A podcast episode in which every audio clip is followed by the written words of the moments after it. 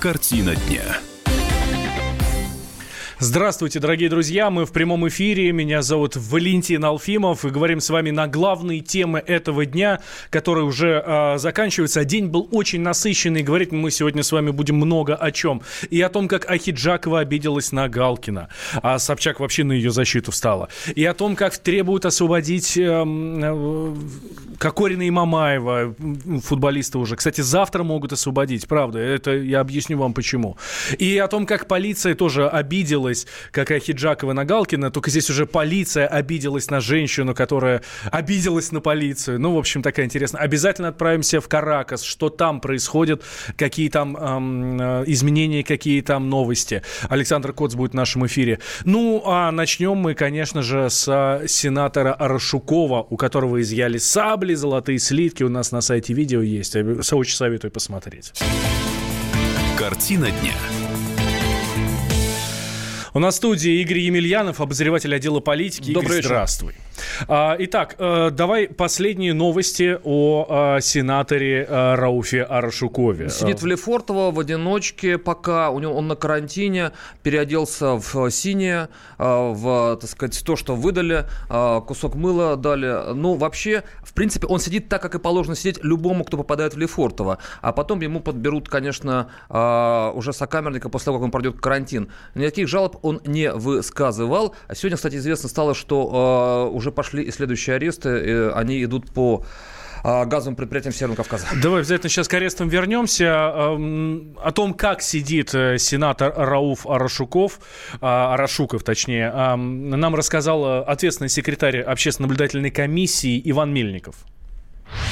Он содержится сейчас на карантине. В Лефортово всегда одиночное содержание. Размещение при этом в двухместной камере происходит. Гражданин не жаловался на условия содержания. Со своей стороны члены ОНК Москвы рассказали ему, куда он может обращаться в случае нарушения его прав, какие особенности содержания в СИЗО. В настоящее время находится в одежде, которую выдали ему в следственном изоляторе. Это роба черная. Также выдали ему зимние вещи. Его личные вещи ему вернут немного позже, пока он находится на карантине карантине. Это стандартная процедура в Лефорте, когда человека одевают в казенную одежду, а основную одежду при этом на санитарную обработку.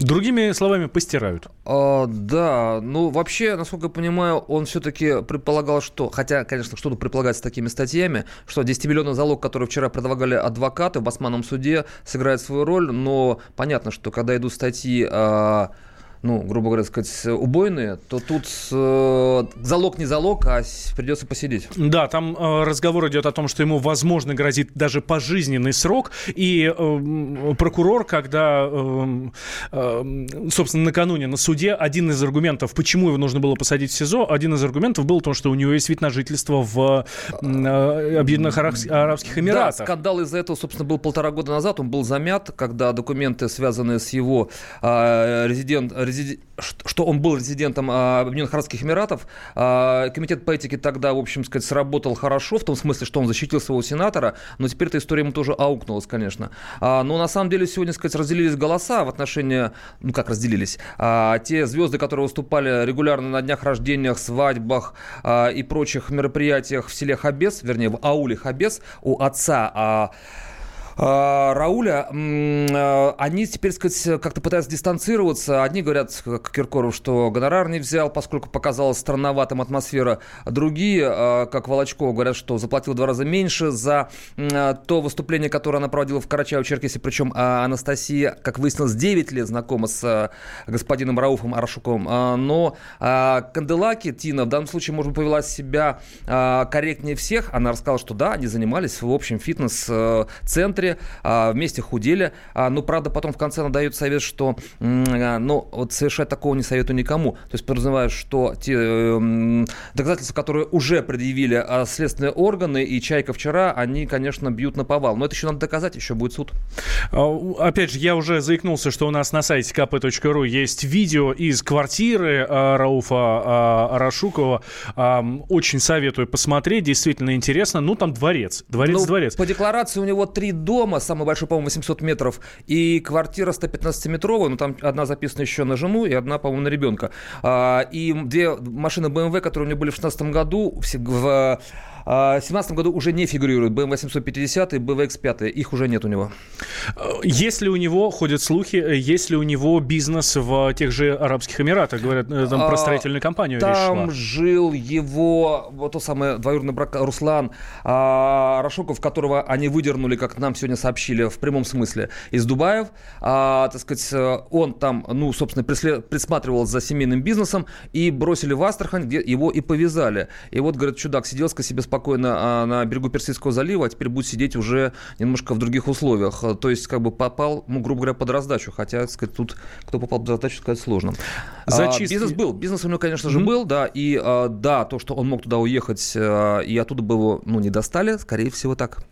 А, зачистки сейчас идут по всему Северному Кавказу. Вся газовая отрасль проверяется. В Дагестане больше тысячи предприятий а, проверяются. А, в Карачаево-Черкесии тоже там огромные проверки э, и задержания. Что нам оттуда известно? Три клана вообще есть черкесских в Карачаево-Черкесии. У двух кланов э, проблемы были с действующим президентом, действующим, вернее, главой республики. Поэтому, собственно, клан Рашуковых и поставил своего кандидата в Совет Федерации Федерация. А, ну, клан этот был по ряду сведений самым влиятельным в этой маленькой республике. Там, напомним, всего чуть более 400 тысяч населения, то есть это меньше, чем ну, там отдельные районы Москвы. Но, тем не менее, сказать, вот три черкесских клана, и, а, а президент там карачаевец. При этом, сказать, спикер, как по, по правилам, по местным, сказать, должен представлять русскую диаспору, она там тоже многочисленна, до 30%, спикер русский. Вот, то есть у них такой вот э, триумвират получается, карачаевец, черкес, и э, черкес должен быть сенатором, и, соответственно, спикер. А, конечно, проверки будут, и а, вчера уже ходили слухи, что дойдут до самого верха, пока это не подтверждается. Ну, до сих пор еще ни одного главу Национальной э, Республики не сажали. А, устраняли от власти, да, но сажать пока не сажали первых лиц. И э, опять же слухи Э, я сейчас подчеркиваю для наших слушателей, ходят слухи, что якобы э, к задержанию Рауфа Арашукова э, причастен Рамзан Кадыров, там личная неприязнь, что-то не поделили да, и из, так далее. Да, известный политолог, с которым мы сегодня общались, который попросил не называть его имени, но этот человек действительно реально владеющий ситуацией именно в этом регионе, сказал, что да, были конфликты у руководителя Чеченской Республики и сенатора от Карачаево-Черкесии, при том, что прежде они были в неплохих отношениях. Мало того, а, даже как бы, а, так сказать, брал под опеку свою одно время Кадыров а, младшего, так сказать, товарища, но в какой-то момент, как нам сказали, а, этот младший товарищ стал потихонечку своих людей сажать на те места в газотранспортных структурах, которые до тех пор занимали люди из Чеченской Республики. И, конечно же, это не могло понравиться ее руководителю. С тех пор их охлаж... отношения охладели, и, а, в общем, сказать, в последнее время они были никакие, а, но а, такой месте, как полагают не только наш э, политолог, но и другие эксперты, быть не могло. А, это слишком сложная история и слишком завязаны серьезные интересы, и вступиться здесь ни одному из глав субъектов федерации не по плечу даже руководителю Чечни. Хорошо, теперь давай перейдем к Совету Федерации. В целом, сенатор, член Совета Федерации Рауф Арашуков. А чем он занимался? Вообще, он чем занимается экономи... этот орган? Да. У нас ага. многие, э, многие слушатели не понимают, что такое Совет Федерации. Он в экономическом комитете, а, причем, сказать, его деятельность э, людям э, из других комитетов не была известна вообще никак. Мало того, сенаторы, с которыми мы смогли связаться вчера и сегодня, были либо вообще не знакомы с этим человеком, либо видели, сказать, его мельком. Э, поэтому э, насколько успешна была его двухлетняя деятельность в, в, в э, комитете по экономике, сказать сейчас сложно. Они сами в этом комитете не комментируют. А, сам э, Совет Федерации – это тот орган, куда приходят законы, и который либо их принимает окончательно после того, как рассмотрит Госдума в трех чтениях, либо налагает вето. Но это крайний случай. То есть, в принципе, это конечная инстанция, после которой наша страна получает законы, по которым мы живем. Ну, да, оста- остается только подписать президенту. Да. Игорь, спасибо большое. А, я говорю, это Игорь Емельянов, обозреватель отдела политики. Спасибо. Сейчас небольшой перерыв. Следим за развитием а, истории вокруг Рофа Арашукова. А, вернемся через две минуты, никуда не переключайтесь. Картина дня. Будьте всегда в курсе событий. Установите на свой смартфон приложение «Радио Комсомольская правда». Слушайте в любой точке мира. Актуальные новости, эксклюзивные интервью, профессиональные комментарии. Доступны версии для iOS и Android. «Радио Комсомольская правда».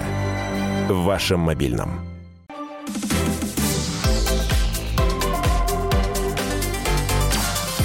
Картина дня. Возвращаемся мы в прямой эфир. Радио «Комсомольская правда». Отправлялся, а, а, обещал я вам, что мы с вами отправимся за океан, в Венесуэлу, в Каракас. Там все неспокойно. Проходят каждый день акции сторонников Мадура. Да, я напомню э, нам с вами, что в Венесуэле Хуан Гуайдо – это ну, один из местных, э, там, один из местных политических деятелей, провозгласил себя президентом.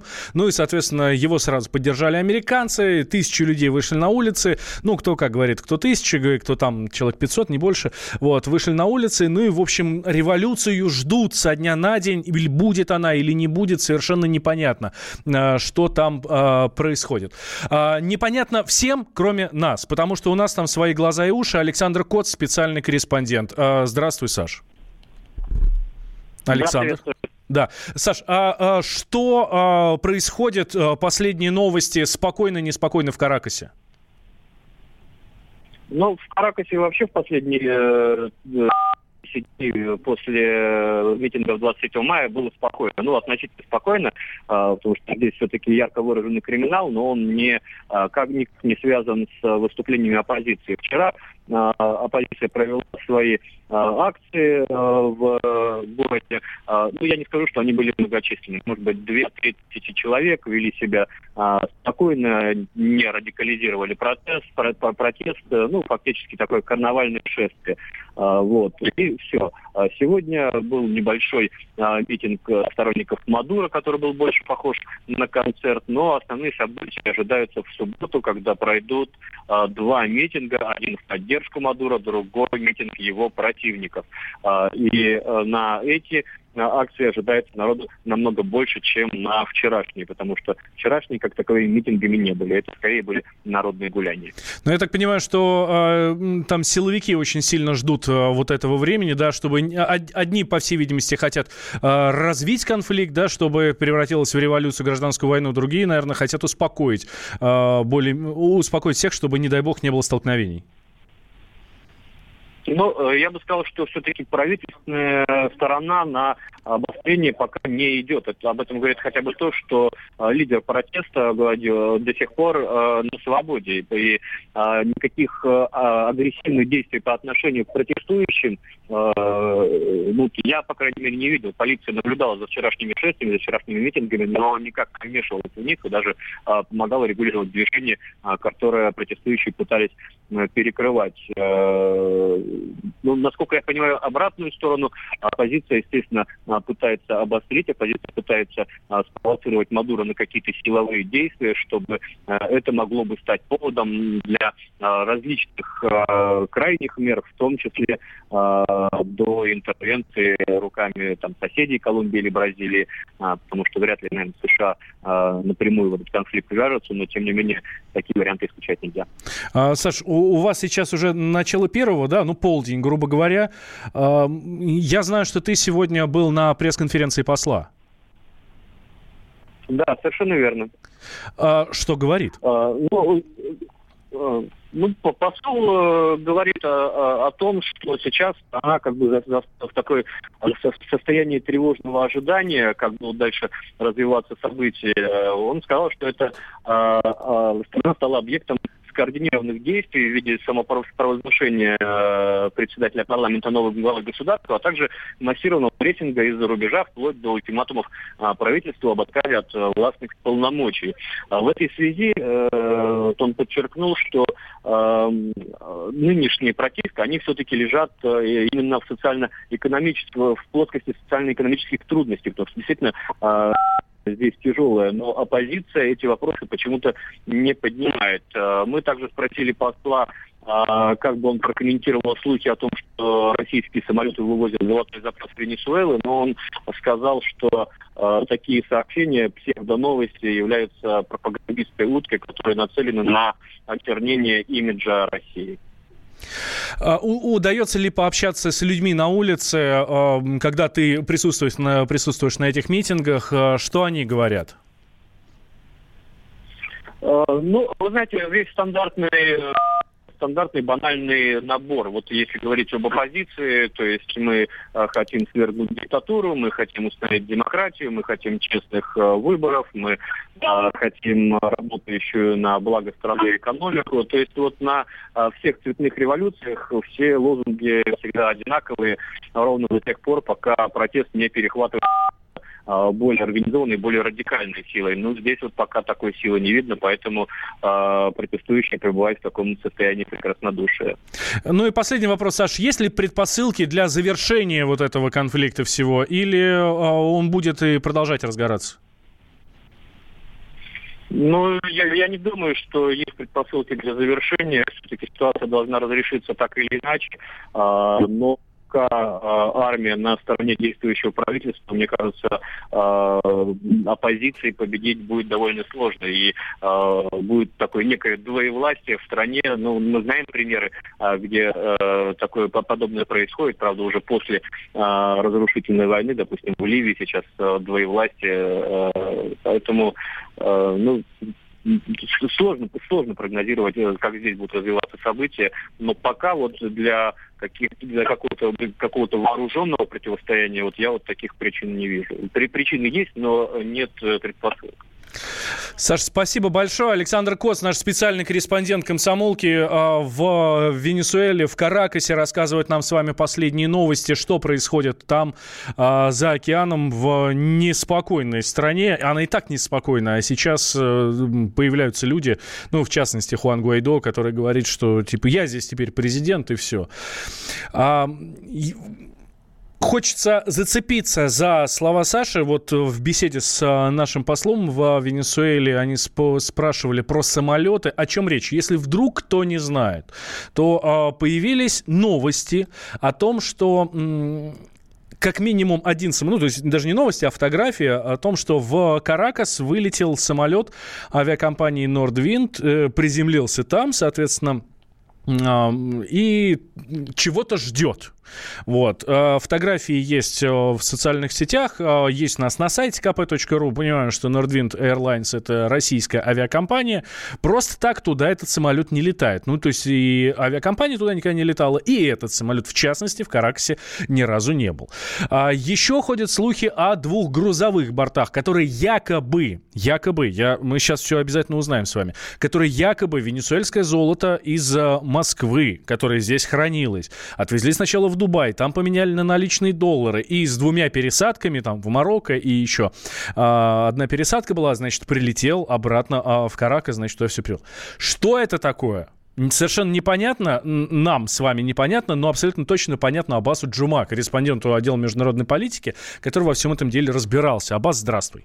Да, добрый вечер. А что за самолеты такие совершенно удивительные? Ладно, грузовые пока не трогаем, бог с ними, да? А, там все совсем непонятно. Но действительно да. фотография, Каракас, вот самолет Нордвинд. Я даже тебе бортовой номер могу сказать, если присмотрюсь получше. Что это такое? А, значит, э, ну, э, вы уже все сказали, это просто чартерный рейс. Э, действительно, он был, это не фейк.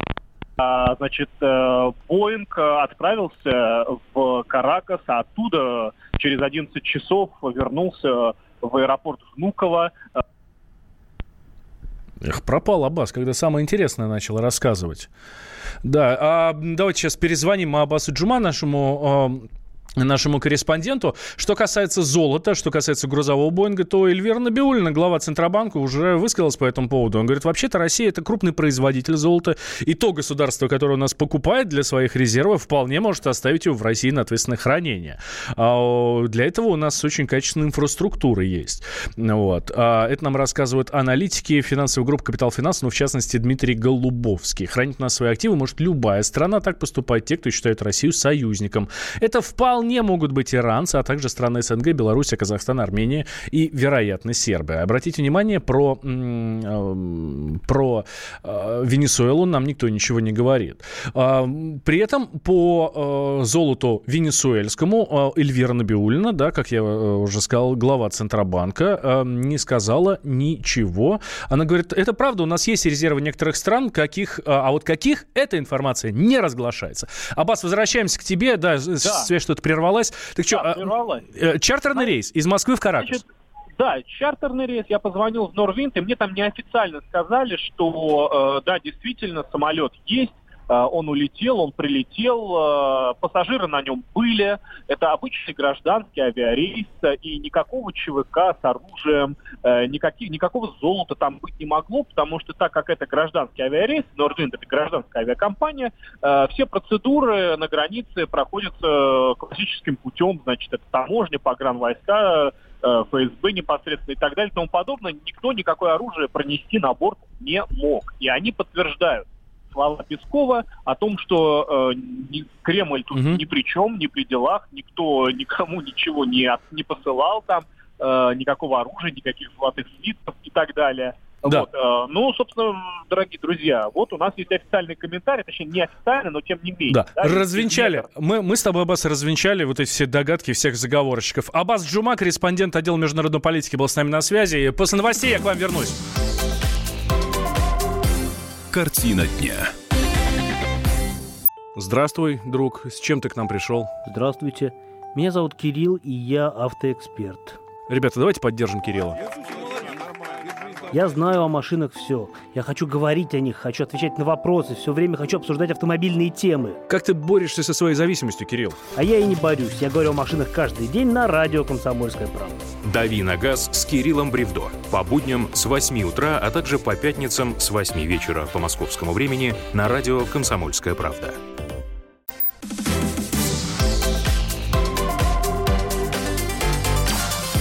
Картина дня.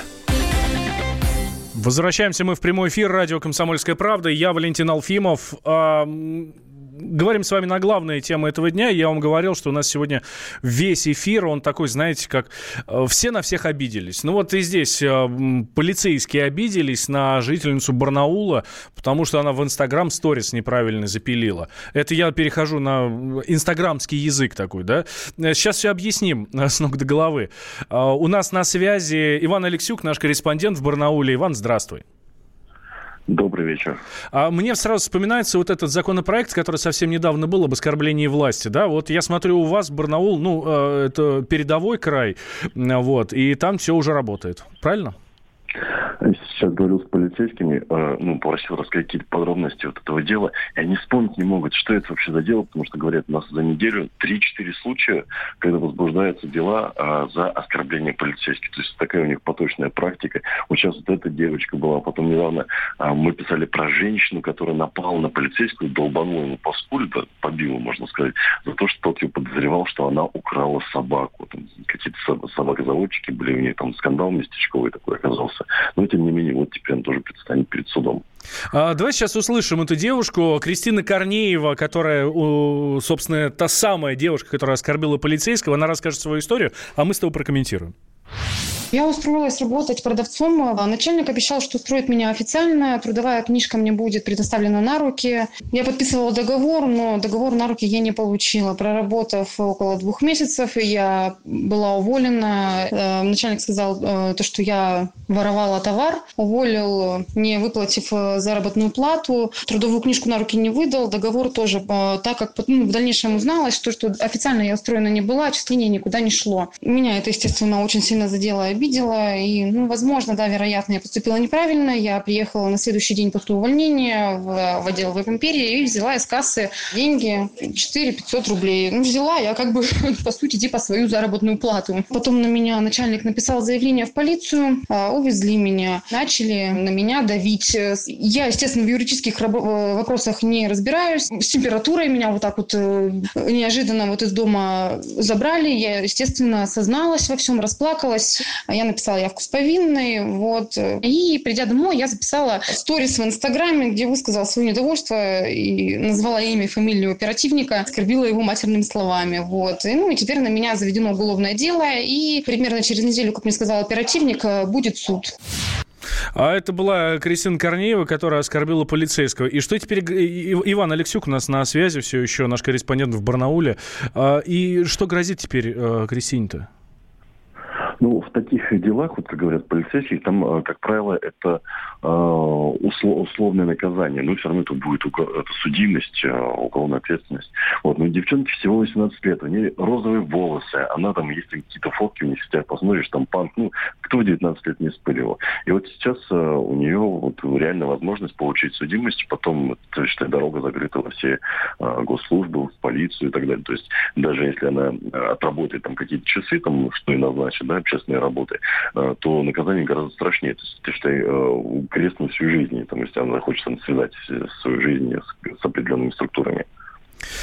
А, да, Иван, спасибо большое. Наш корреспондент в, Барау, в Барнауле, Иван Алексюк, был с нами на связи. Сейчас пытаемся связаться с адвокатом, чтобы он э, нам прокомментировал всю эту историю. Ну, и удивительно, да. С одной стороны, все правильно, с другой стороны, ну, елки-палки, ну, как-то от жизни оторвано, да. Тут э, некоторых сажают за некоторым дают Uh, тоже условный срок за миллиардное хищение, я думаю, понимаете, о ком я, да, и там домашний арест. А здесь девчонку могут засудить за то, что она матом покрыла полицейского, который на нее давил, да, как она считает. У нас прямо сейчас на связи Андрей Некрасов, адвокат. Андрей Игоревич, здравствуйте.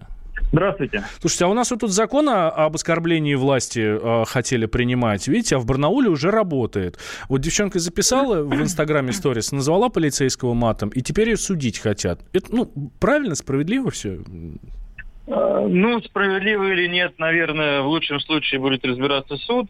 А что касается формального закона, то действительно такая статья в Уголовном кодексе существует довольно давно. Э, никто ее, как говорится, не отменял. Она касается именно оскорбления э, представителя власти, ну, в том числе сотрудника правоохранительных органов, при исполнении им своих служебных обязанностей и в связи с этим исполнением. Так что если это было где-то потом в социальной сети, там, в каком-то дневнике и прочее, прочее, э, то э, я полагаю, что состава преступления в полном объеме нет. Поэтому она могла бы, и да и может еще рассчитывать на то, что от ответственности, ну, от ответственности привлечения к ней она избежит. Но это если на скидку вот так предварительно оценивать ситуацию. Может, пугают просто? Э, возможно, пугают психологически, возможно, общество готовит к тому, что скоро вот такая деятельность будет наказуема, но несколько иначе, да, административно, но тем не менее наказуема, поскольку, как мы знаем, в первом чтении уже законопроект господина Клишеса был принят. Э, наверное, да, вот такая подготовка скорее. Угу. Спасибо большое, Андрей Игоревич. Андрей Некрасов, адвокат, был с нами на связи. А в Москву возвращаемся, тоже дела судебные. Но здесь уже, правда, все решено. Ну, по крайней мере, как нам всем кажется, что все решено. Меняем тему. У следователей, представляете, остался один день, чтобы просить э, суд об аресте Кокорина и Мамаева. Так что завтра, вполне, ну, завтра будет, э, должен, по идее, завтра следователь должен запросить, если нет, ну, значит, должны отпустить. Давайте сейчас эта ситуация разбирается, но, но, смотрите, какая история интересная получается. Э, Сидят-то парни уже давно, мы с вами это хорошо знаем. Расследование э, было завершено еще бог знает когда, оказывается, в конце декабря.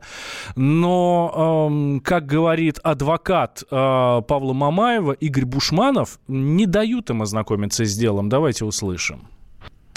Мы исходим из того, что у нас очень на длительное время затянули начало ознакомления с материалами дела. Вчера только нам предоставили возможность начать ознакомиться. Должны были продолжить сегодня, но вот следователь сегодня отменил нам ознакомление. То есть идет опять волокит у нас с ознакомлением, и, соответственно, я так понимаю, следствие обстоятельства, связанные с тем, что обвиняемые защитники не ознакомлены полностью с материалами дела, может использовать для продления срока содержания под стражей. Безусловно, конечно, нарушает права подзащитных, но следствие ведь создает любые такие искусственные основания для того, чтобы, соответственно, уже третий раз обратиться в суд фактически по одному и тому же вопросу.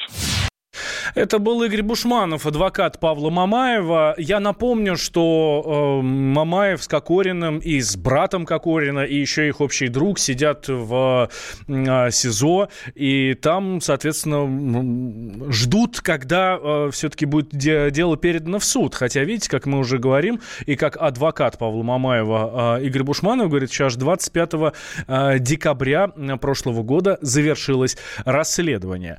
Э, сам э, Александр Кокорин э, жалуется на э, свою ногу. Мы помним, да, что у него была сделана операция, э, и с ногой-то у него беда. Мы связались э, с Юрием Васильковым, это бывший врач «Спартака», бывший врач сборной России по футболу, заслуженный врач Российской Федерации, ну, в общем, заслуженный врач всея российского футбола, а, кстати, сейчас э, врач э, нашей любительской сборной, вот он говорит, что нельзя вообще никак сравнивать заключение под стражей э, с самой тяжелой травмой. А прямо сейчас с нами на связь Дина Карпицкая, специальный корреспондент комсомолки, которая внимательно следит за Мамаевым и Кокориным, э, и что с ними там в Бутырке происходит. Дина, здравствуй. Здравствуй, Валя, здравствуй. Да, следим не только мы, журналисты, но и вся страна знает, в курсе, чем там занимается Мамаев и Кокорин пока идет следствие, и э, как они лечат коленки, там, э, температуру и так далее. вот. а, слушай, а вот информация о том, что расследование завершилось 25 числа, это означает, что их должны выпустить, что ли, завтра, или что?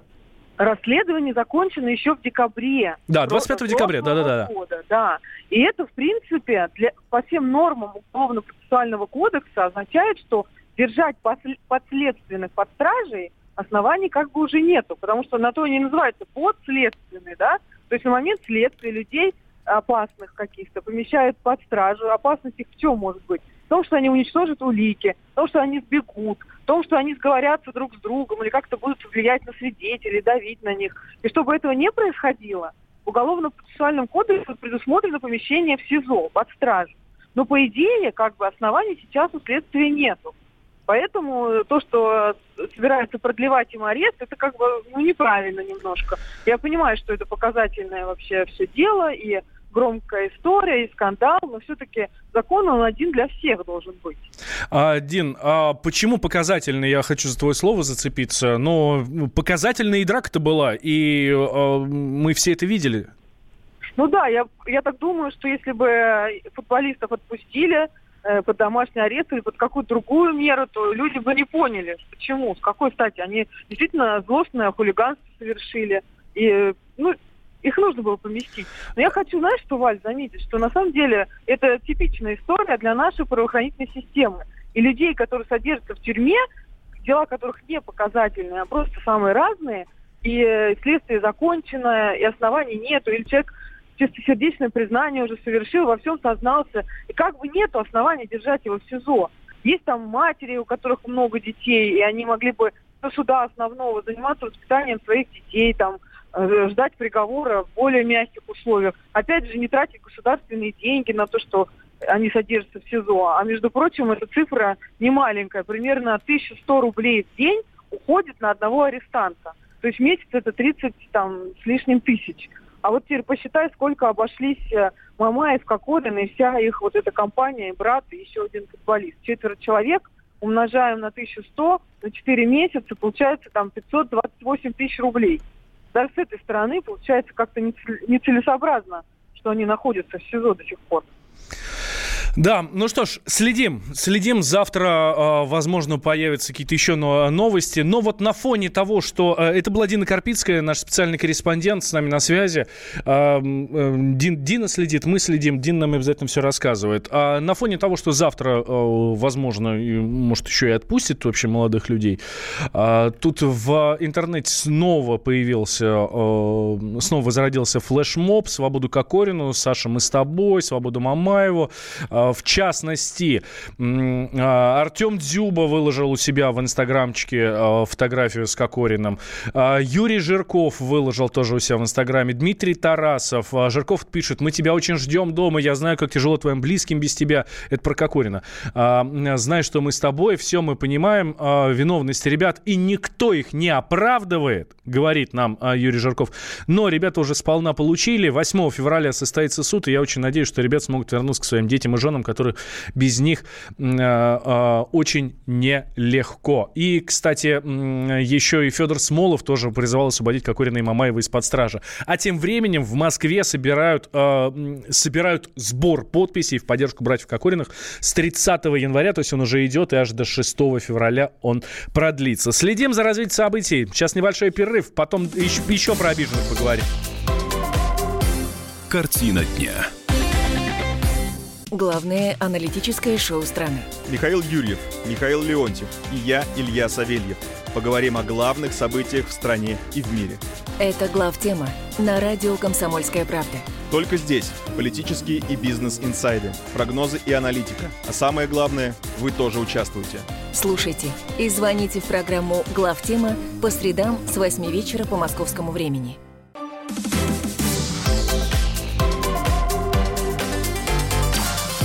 Картина дня.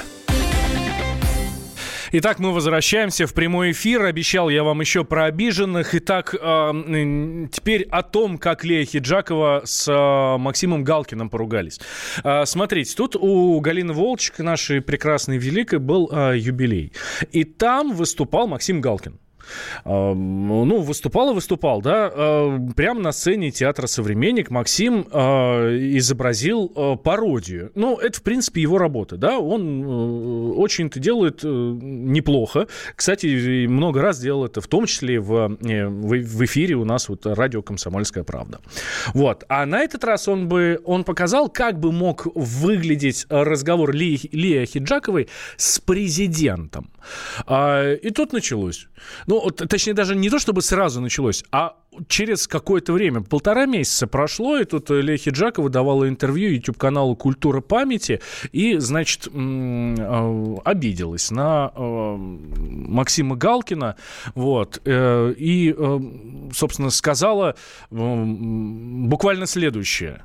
Давайте сейчас услышим. Лея Хиджакова, с ней созвонились наши корреспонденты, в частности, Анастасия Плешакова созвонилась с ней, и вот Лея Хиджакова, да, она нам рассказала, что думает по этому поводу? Я сидела вся красная, у меня сердце выскакивало, тут же выбежала, оделась и ушла. Но я никогда это не делаю достоянием общественности. Вот это, если бы Галкин так дико не среагировал, ничего бы не было. Во-первых, бездарный. Вот бывает даже у хороших артистов большие неудачи. Ну, не хочу комментировать, почему это мне кажется оскорбительным, но я оскорбилась, действительно. Лея Хиджакова, народная артистка России, оскорбилась на пародию на нее же э, э, Максима Галкина. А с Максимом на, к, нам, к нам, нам, к сожалению, связаться не удалось, но он дал письменный комментарий, э, где, э, собственно, обратился непосредственно к артистке. Уважаемая Лия Меджидовна, спасибо, что не отказываете мне в таланте, но не лишайте меня права на свободу слова и самовыражения, за что вы сами много лет боретесь. Целью моих пародий никогда не были высмеивание и издевательство над кем бы то ни было. Я, в меру своих способностей, иронизирую над явлениями и отношениями в политике, эстраде и телевидении. Конечно, пародии присущ гротеск, и вы в жизни говорите несколько по-другому, весомее и серьезнее. Но и Путин в моем изображении гораздо комичнее, чем оригинал. Пародии и сатиры — это часть того свободного общества, за которое вы выступаете. А сделано это убедительно или нет, решает публика. Вы в интервью не упомянули, что были в зале. Я изображал не за глаза. Я не имел никакого намерения спекулировать на вашем имени. Мне бы очень хотелось сказать, что это Максим Галкин говорил голосом э, Константина Придыбайла, нашего журналиста, журналист комсомолки. Но нет, к сожалению, это э, просто Константин пере, ну, нам до, довел слова э, Максима Галкина. А, тем временем надо сказать, что вот эта ситуация с Галкиным не первый случай, когда Хиджакова становилась предметом насмешек. Вот, например, в 2016 году актриса выступила с критикой журналиста Павла Лобкова, который на своей странице в Фейсбуке разместил э, пост э, шуточный от ее, кстати, имени. И там она якобы запретила лидеру США Дональду Трампу а, смотреть фильмы с ее участием. Тогда ведущий заявил, что позвонил артистке и принес личные извинения за причиненную обиду. Ну, в общем, друзья, давайте друг друга уважать. А мы отправляемся дальше, туда, где действительно холодно. Меняем тему. Отправляемся в Антарктиду. Мы сегодня э, день эфирный с нее начали. Валдис Пельш нам рассказывал о том, как через Антарктиду проехал на машине. И а, давайте тогда и заканчивать. Почему бы нет, закольцуем. Оказывается, Антарктида усеяна неопознанными летающими объектами и уставлена всякими башнями. О чем речь? И фотографии посмотрел, аж страшно стало. Нам сейчас Владимир Логовский, научный обозреватель комсомолки, все объяснит. Владимир Игоревич, здравствуйте. Ах, нет, у нас а, Владимир Ильич. А, ну, сейчас а, пытаемся с ним связаться заново. У нас проблемы со связью. Смотрите, у нас на сайте kp.ru есть фотографии. Вы, на этих фотографиях вы четко можете увидеть, это пользователи, энтузиасты из интернета находят их все на, на сайтах. И там четко на этих фотографиях видно фотографии из Антарктиды. Съемки Земли. Елки-палки, правда летающие тарелки. Владимир Логовский с нами все-таки на связи. Владимир Игоревич, правда летающие тарелки? Тарелки? А, ну, по крайней мере, они так выглядят. Вот те, те объекты, которые энтузиасты углядывают на спутниковых снимках. А, а эти спутниковые снимки, на, на их основе работает ресурс такой Google Earth, где можно, ну, там, при, приблизить, отдалить, в общем-то, как бы так виртуально перенестись в любую точку земного шара, но там, ну, в ту точку, где со спутников есть съемка. Угу. Вот. И вот большая группа энтузиастов, вот они заняты тем, что исследуют вот эти, вот эти снимки, так, путешествуют и находят нечто необычное. А, ну, вы же можете нам объяснить, что это такое, да, чтобы не вводить в заблуждение наших слушателей. Действительно, нет, у, у нас на сайте нет, фотки очень похожи, очень. А что нет, это? нет, не могу, я ж там не был. Вот смотришь фотку, похоже, действительно. Но, по крайней мере, вот три фотки, которые есть на, на сайте, это все разные, ну, условно назовем их летающие тарелки, разные объекты. Действительно очень похожи. Какие-то дискообразные объекты. Не просто, знаешь, как выглядывают откуда-то они, то вот из-под снега, то, значит, из какой-то, из-под какой-то столы, э, скалы, то есть какие-то вмерзли там где-то в ледяные, э, в ледники, где в горах, ну, три, ну, очень похожи. Одна весьма спорная, конечно. Ну, э, э, да, такой вот что-то в виде такой чечевицы, ну, огромной, э, которая, значит, э, во льду имеется. Ну вот э, считают энтузиасты, смотрите, смотрите, форма прям тарелочная, дескать, такой, такой, как это сказать, вот такой острой частью вошел объект в лед, и вот, дескать, видна какая-то некая выступающая часть. Я бы, конечно, поспорил с таким вот конкретно с этим доводом. Вот тут надо наших э, слушателей, читателей отправить действительно на сайт, чтобы они сами посмотрели и ну какое-то свое э, представление составили, потому что, я говорю, вот три очень похожи, одна спорная, больше похожа на трещину во льду, но... Ну, не, некоторые там прямо... Понятно. Там еще дырки в Антарктиде есть, показывают входы, знаете, э, а это вход, наверное, на базу э, летающих тарелок? Ну, там такая ширина, что какие-то тарелки туда, туда бы и пролезли. Ой, Владимир. Игоревич, самое главное, я, э, к сожалению, мы с вами там не были, да, э, ну, к сожалению. Там ну... вообще мало кто был. Ну. Это, это, там же как, почти как на Марсе. Температура Но... такая, только что воздуху воздуху побольше. А насчет того, что каких-то районы угу. исследованы, нет. Так Но у нас с вами вся жизнь еще впереди. Я предлагаю сейчас нашим слушателям зайти на сайт kp.ru, э, найти материал Владимира Логовского, и обязательно э, вы там э, сможете все увидеть своими глазами. Владимир Логовский сейчас был с нами на связи, научный обозреватель «Комсомольской правды». Спасибо всем, кто был сегодня с нами. Но я думаю, что это вот какие-то инопланетные гости все-таки. В ночном небе Вся планета в мире снов Вдалеке увидел тусклый свет. Это знак из других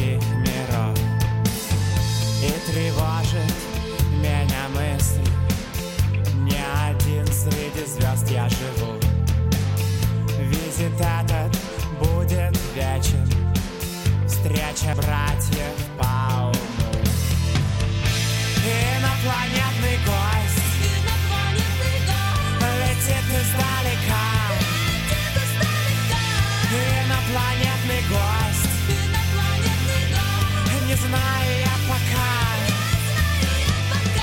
что ты мне принесешь,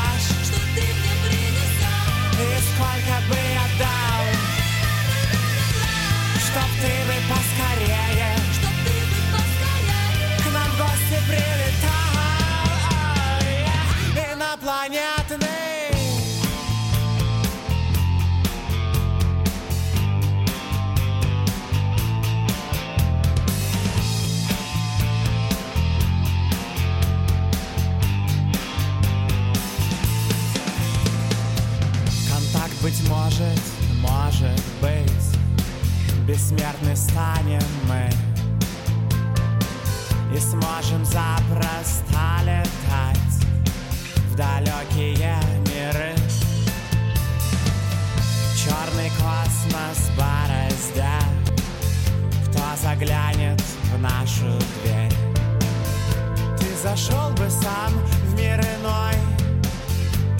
Друг дорогой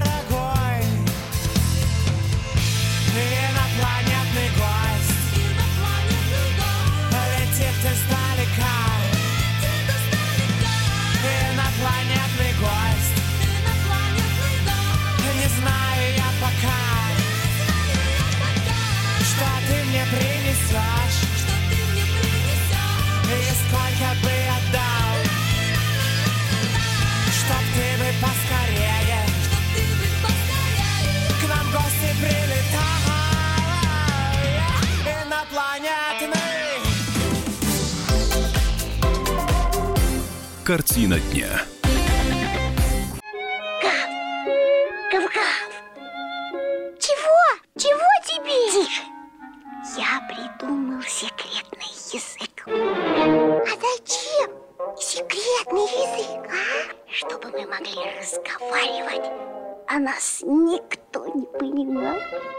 Учитесь понимать своих питомцев. В эфире радио «Комсомольская правда» советы ветеринара Ильи Середы. Слушайте программу «Вот такая зверушка» каждую субботу с 5 вечера по Москве.